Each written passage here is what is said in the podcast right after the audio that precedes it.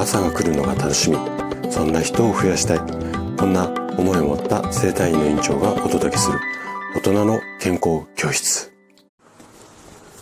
おはようございます。高田です。皆さんどんな朝をお迎えですか？今朝もね元気で心地よいそんな朝だったら嬉しいです。さて今日もね自律神経と睡眠の話。こちらのシリーズをお届けしていきます。で、えっと、昨年からね、このシリーズお届けしているんですが、今日を含めて、あと3回で、えっと、一応こちらのシリーズを完結にしようかなと、多分3回で終わりになるかなというふうに思いますので、まあね、今日もあれこれ話をしていきますので、えー、楽しんで聞いていただけると嬉しいです。で、今日のテーマなんですが、熟睡のための寝る前5分ストレッチこんなお話をしていきたいというふうに思います。あなたがね、より良い睡眠を手に入れたいのなら、まず、こう、実践していただきたい習慣っていうのがあるんですよね。それが、寝る前のストレッチです。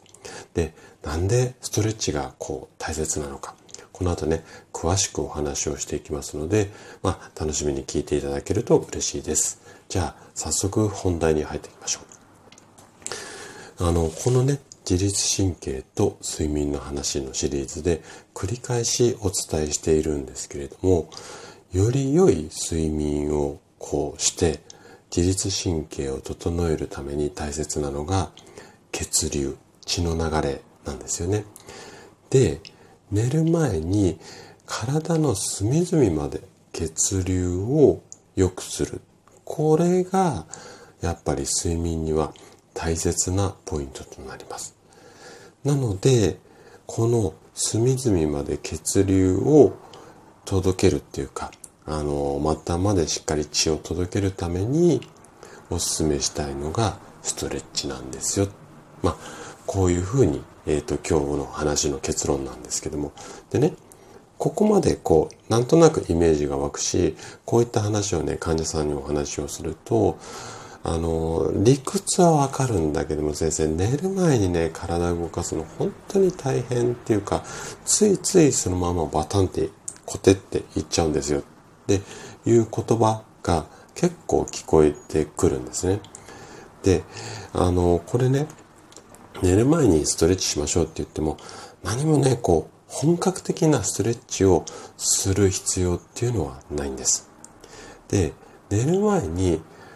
たった5分、もしくはもう3分でもいいので、軽めのストレッチをしてみましょう。で、この3分なり5分なりを毎日ね、コツコツと続けていくと、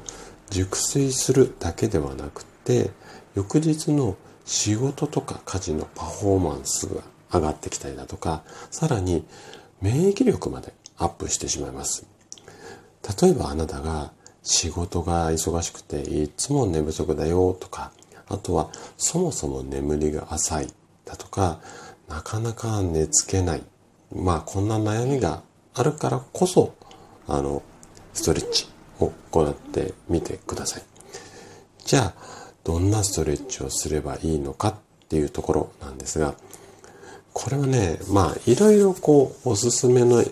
やり方ってあります？こういうストレッチがいい。ああいうストレッチがいい。ただ、人それぞれ、うん、環境って違うし、体の状態もあの違うので、